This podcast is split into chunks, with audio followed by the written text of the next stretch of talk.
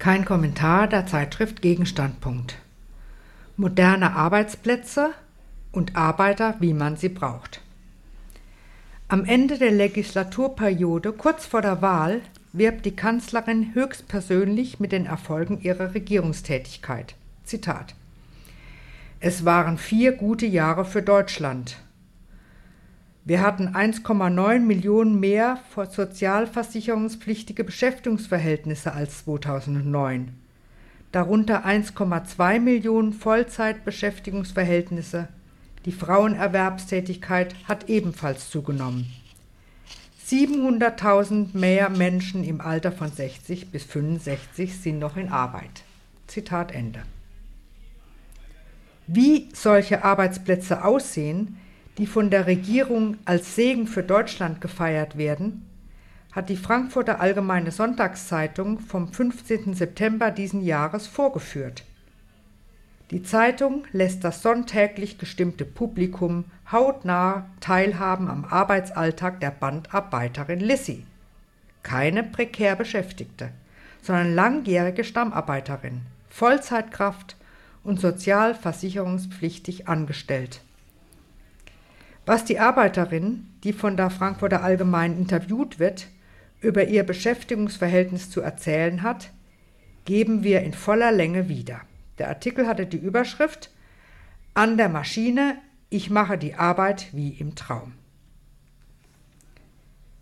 Lissy arbeitet an einer Maschine und macht jeden Tag dieselbe Bewegung. Seit 13 Jahren verpackt sie Gewürze in Beutel. Im Interview erzählt sie von Verantwortung und Gedanken gegen die Langeweile. Man hat mir gesagt, dass Sie mit mir reden wollen, weil ich an der Maschine arbeite. Das verstehe ich nicht. Mich interessiert, wie es ist, wenn man den ganzen Tag an einer Maschine steht und dieselbe Bewegung machen muss. Sie können mir das vielleicht erklären, da Sie seit 13 Jahren bei einem Gewürzhersteller die Maschinen bedienen. Ich bediene sie nicht, ich führe sie. Ich bin Maschinenführerin. Okay. Sie stellen sich sicher vor, dass ich nur stupide Arbeit mache. Eigentlich stelle ich mir noch gar nichts vor. Die Arbeit ist nicht nur stupid. Für jeden neuen Auftrag muss ich die Maschine selbstständig einstellen. Den Takt, wie viel Gramm die Waage pro Takt abgeben muss, welches Einfühl- und Ablaufdatum auf die Packung gedruckt wird. Da darf mir kein Fehler passieren. Sonst? Ja, sonst komme ich nicht auf meine Leistung. Wenn zum Beispiel die Waage das Gewürz zu früh in die Beutel abwirft, auch wenn es nur Millimeter sind, geht vieles daneben. Bis das korrigiert ist, vergeht viel Zeit. So schaffe ich meine 500 Kartons nie. Ihre Leistung sind 500 Kartons? Ja, ich fülle im Schnitt pro Tag 500 Kartons mit Beuteln. Am schönsten ist es, wenn die Maschine rennt und ich mit dem Takt mithalten kann. Dann muss ich an nichts mehr denken, nur noch an meine Leistung. Wie beginnt Ihr Tag? Kommt auf die Schicht an. Am liebsten habe ich die Nachmittagsschicht von 13.45 Uhr bis 21.25 Uhr. Danach bin ich zwar auch kaputt, aber nie so tot wie nach der Frühschicht. Ich weiß nicht, woran das liegt. Nach der Frühschicht erwarte ich noch was vom Tag. Vielleicht fällt es mir deshalb besonders auf, wie tot ich bin. Nach der Nachmittagsschicht erwarte ich nichts mehr. Meistens gehe ich, ohne zu essen, ins Bett. Wie beginnt Ihr Arbeitstag, wenn Sie Nachmittagsschicht haben? Ich komme rein, lass mir einen Kaffee raus und rauche, bis es Zeit ist. Der Vorarbeiter teilt uns dann auf die Maschinen auf. Die 30er und die 60er sind meine Lieblingsmaschinen. Dort wird die Ware in Beutel abgefüllt.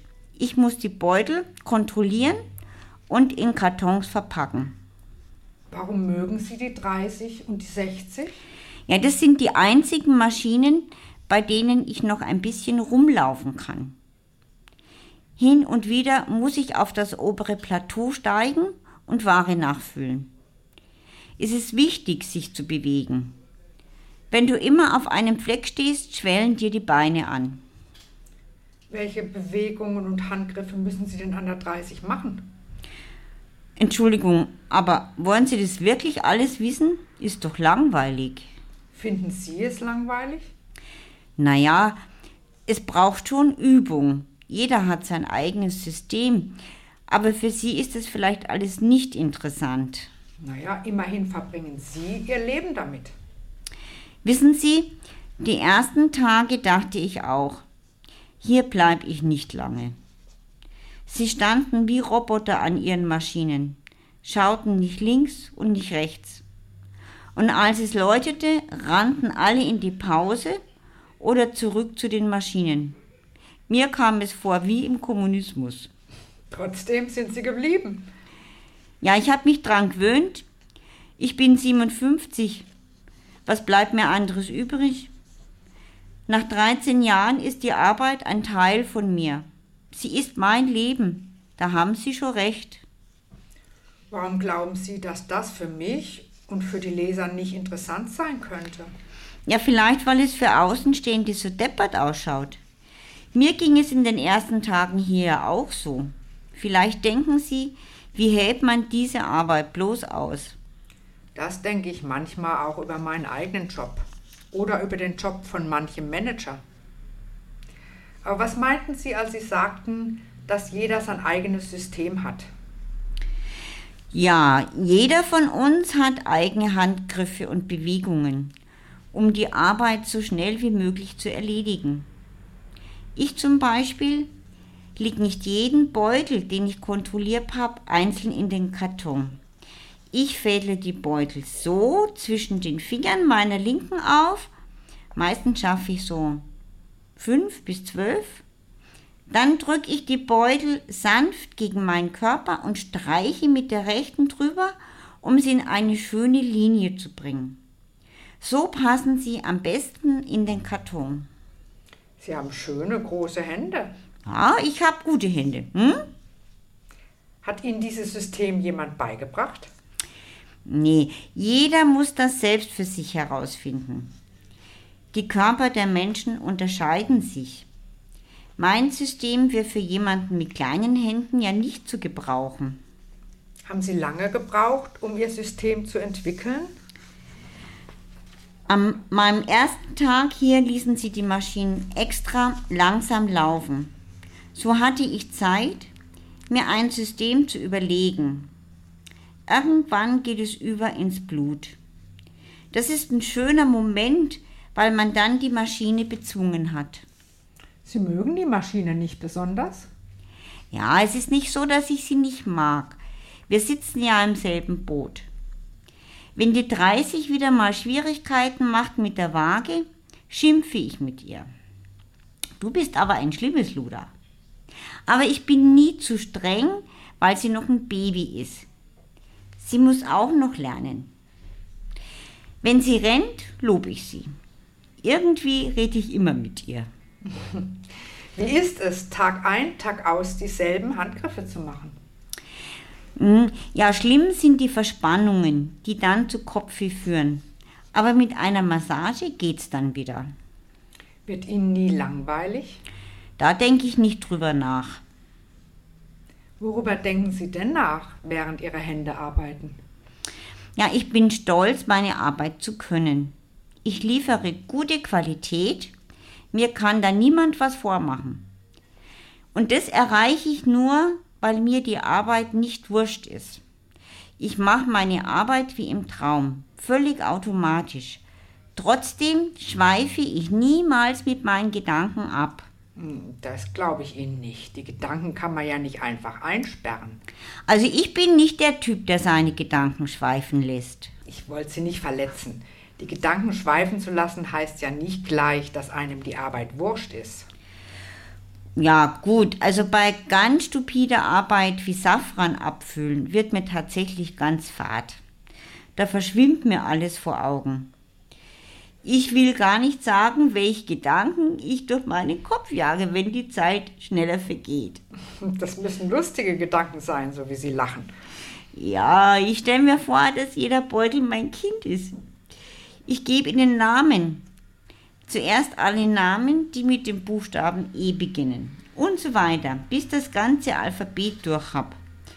Danach stelle ich mir vor, dass die Beutel Schulkinder sind, die auf Klassenfahrt gehen und ich muss ihnen Proviant mitgeben.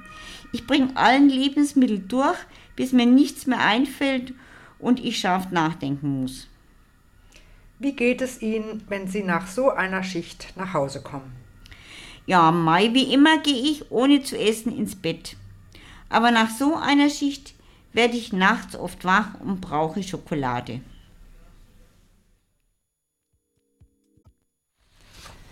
Das war das Interview mit der Arbeiterin Lissy. So sieht sie also aus, die hochgelobte, sozialversicherungspflichtige Vollzeitbeschäftigung. Stundenlanges Aushalten stupider Handgriffe, angepasst an das vorgegebene Maschinentempo. Das ganze Leben reduziert auf die trostlosen Alternativen, die der Schichtplan festlegt. Das Interview zeichnet anschaulich das Bild einer Arbeit, die sich niemand freiwillig aussucht. Was überhaupt nicht vorkommt, ist der Grund, warum solch miese Existenzen sein müssen, und zwar massenhaft. Sie müssen sein, weil hinter jedem eingerichteten Arbeitsplatz ein mächtiges Interesse steht, und zwar das in dieser Gesellschaft maßgebliche. Produziert wird, weil ein Kapitalist damit einen Gewinn erzielen will. Erstens. Für ihr Bereicherungsinteresse lassen Kapitalisten arbeiten, damit die Arbeit, die sie einkaufen, einen Überschuss erwirtschaftet. Nur dafür und nur solange dieses Interesse bedient wird, wird hierzulande überhaupt gearbeitet. Dieser Zweck beherrscht die Produktion, unter sein Diktat ist die Arbeit gebeugt. Mit dem Einsatz modernster Maschinen sorgen die Herren des Produktionsprozesses dafür, dass die Arbeit, die an ihnen verrichtet wird, das höchstmögliche Produktivitätsniveau in ihrem Sinne gewährleistet. Niedrige Lohnkosten pro Stück. Für diesen Anspruch auf rentable Arbeit werden die Errungenschaften von Wissenschaft und Ingenieurskunst eingesetzt. Diesem Zweck entsprechend ist alle Produktivität der Arbeit in der Maschinerie vergegenständlicht. Und das hat Folgen für die Arbeit. Durch den kapitalistisch zweckmäßigen Einsatz der Maschinerie wird zwar Arbeit erspart, aber dem Arbeiter wird damit nichts erspart, im Gegenteil. Was als Wissen, Geschicklichkeit und Kraftersparnis in der Maschine existiert, tritt ihm als Zwang zur kontinuierlichen, möglichst schnellen, pausenlosen und einseitigen Verausgabung gegenüber. Die Arbeit wird in unselbstständige Teilschritte zergliedert und durch die Maschinerie vereinfacht, damit dauerhaft in größtmöglichem Tempo gearbeitet wird. Deswegen wird die Arbeit auf das Bedienen und Überwachen der Maschinerie reduziert. Mit der technischen Organisation der Produktion ist als Sachzwang sichergestellt, dass nichts anderes abgeliefert wird als Arbeitsleistung pur, Stück pro Zeit. Nur so kommen sie zustande, die 500 Kartons in einer Schicht. Diesem Regime hat sich die Arbeit zu unterwerfen. Sie wird zum Anhängsel der Maschine degradiert, um die Leistung zu erbringen, die dem Unternehmer seinen Gewinn sichert. Zweitens. Die Qualifikation, die ein so eingerichteter, moderner Arbeitsplatz verlangt, ist physische und geistige Bornierung, die pure Anpassung an die Maschine. Subjektivität, Verstand und Wille des Arbeiters haben darin aufzugehen, seine Arbeitskraft und seine Lebenszeit diesem Prozess zu unterwerfen. Vom Arbeiter ist damit verlangt, an sich alles auszuschalten, was den reibungslosen Ablauf des Produktionsprozesses stören könnte. Sich als Automat herzurichten, der wartungsfrei im Einklang mit der Maschine läuft, wird zur dauerhaften Aufgabe. Die Reduktion der Tätigkeit auf wenige, immer gleiche Handgriffe macht den Einsatz von Willen und Verstand dabei nicht überflüssig, im Gegenteil. Gefordert ist nicht nur die ununterbrochene Konzentration zur Vermeidung von Fehlern, verlangt ist vor allem eine spezielle Herrichtung des Geistes. An nichts anderes als an eine Arbeit denken, die dem Verstand kein Inhalt zu denken gibt. Diesen Widerspruch gilt es zu bewältigen. Dafür wird der Geist in einer doppelten Weise beansprucht. Er hat sich bei aller Monotonie der Tätigkeit mit etwas zu beschäftigen, ohne von der Konzentration auf die verlangten monotonen Handgriffe abzuschweifen. So wird die Entfaltung der Fantasie, die Erfindung beliebiger Vorstellungen zu einer Anstrengung mit dem Zweck, einen Inhalt zu fingieren, also zu erfinden. Die Arbeitskraft muss ihren Willen und Verstand zum Hilfsmittel degradieren, um die Stupidität der Tätigkeit zuverlässig und dauerhaft auszuhalten. In dieser Geistesanstrengung eigener Art geht die Individualität im Arbeitsleben auf. Drittens. Keine Frage, so eine Arbeit und so ein Leben sucht sich keiner freiwillig aus. Interessiert an solcher Arbeit sind die Lissys dieser Welt dennoch. Was sie mit dem Arbeitsplatz verbindet, ist einzig das Interesse an Geld. Und die Art der Arbeit zeigt in aller Deutlichkeit, dass es die Geldnot ist, die sie dazu bringt, sie anzunehmen. Doch die Arbeit schafft keine Abhilfe. Seit 13 Jahren reicht das Geld, das Lizzie verdient, gerade so weit, dass sie immer wieder antritt. Ihre Mittellosigkeit ist also beides, Ausgangspunkt und Ergebnis der Arbeit. Der banale, allgemein bekannte Grund dafür wird in dem Interview in keinem Wort erwähnt. Arbeit kann nie billig genug sein, wenn sie sich für den Unternehmer rentieren soll. So sorgt der Lohn stets neu für das Interesse, den Lebensunterhalt im Dienst an fremdem Eigentum zu verdienen.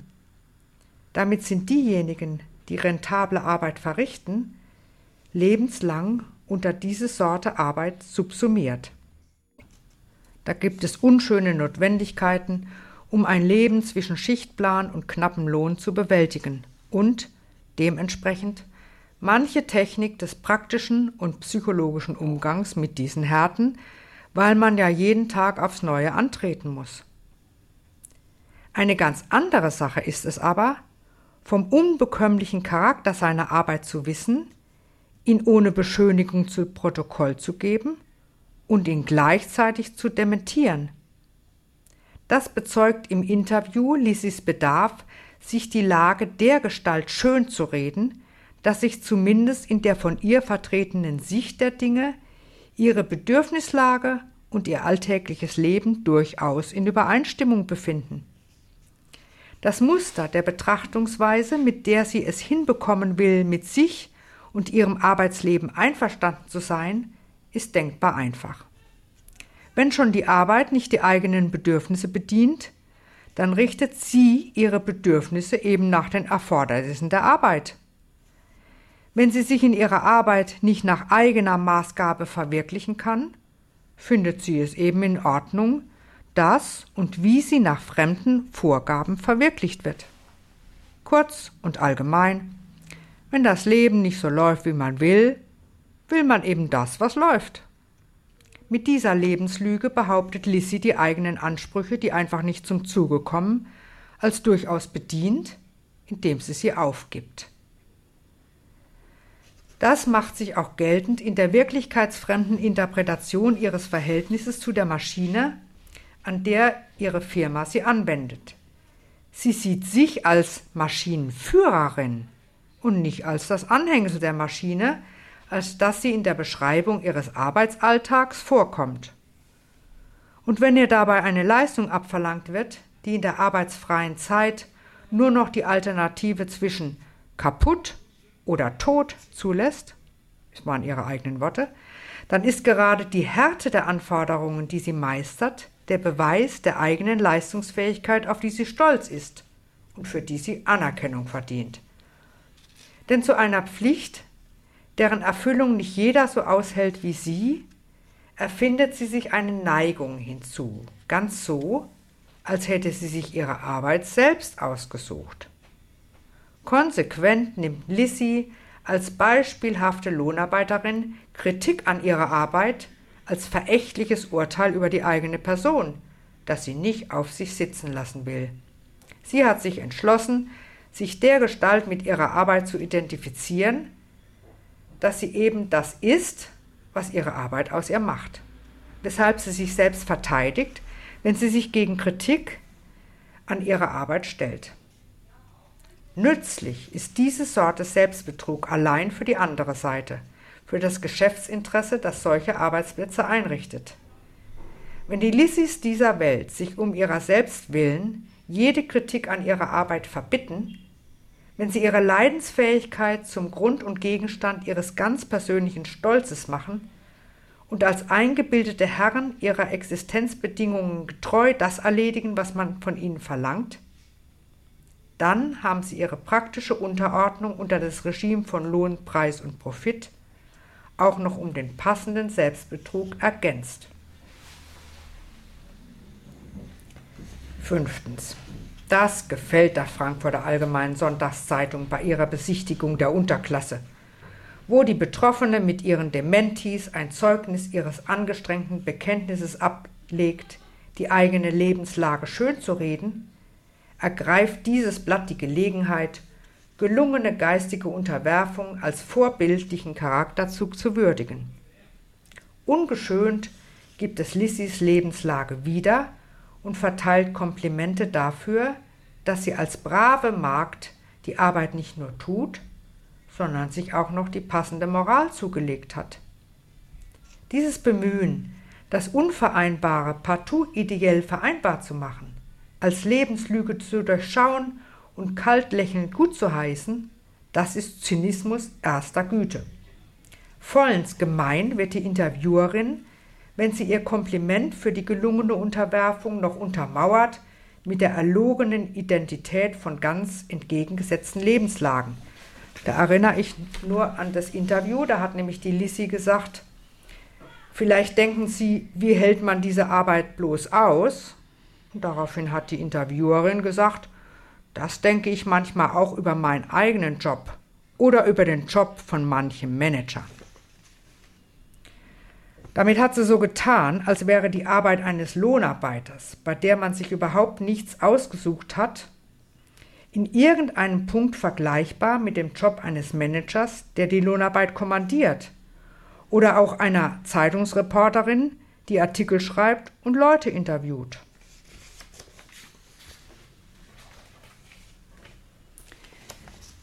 Zu diesem Interview gab es in FATS Online Forum einige Leserbriefe.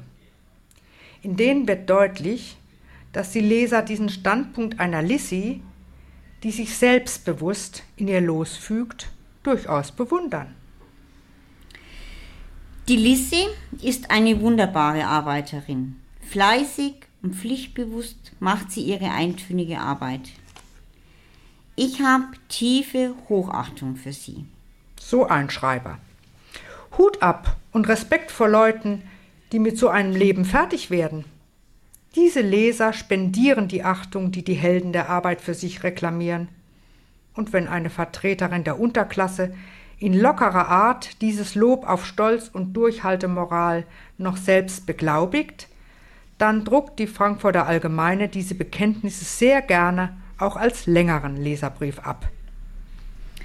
Hey, ich wollte auch mal unsere Seite hier vertreten. Ich gehöre auch zu dieser Arbeiterschicht und kann es total verstehen, dass sie da mit den Maschinen spricht. Mach mich mit meiner fünf auch. Hab mich nur totgelacht, wirklich den Nagel auf den Kopf getroffen. Es kann nur eine geben die Maschine oder du. Und meistens besiegt man sie und pusht sich selber noch zu mehr hoch. Wir lieben und hassen uns sozusagen. So ein weiterer Leserbrief im FAZ Online Forum. Wenn diejenigen, die diese Arbeit machen, selbst jede Kritik an den Arbeitsverhältnissen, in die sie gestellt sind, zurückweisen und es sich hoch anrechnen, dass sie alles aushalten und gegen sich durchsetzen, was von ihnen verlangt wird, dann verdienen sie sich bei der Frankfurter Allgemeinen und deren Lesern den Respekt, den sie selbst einfordern. Weiteren Erfolgsmeldungen in Regierungserklärungen der Kanzlerin steht nichts mehr im Wege.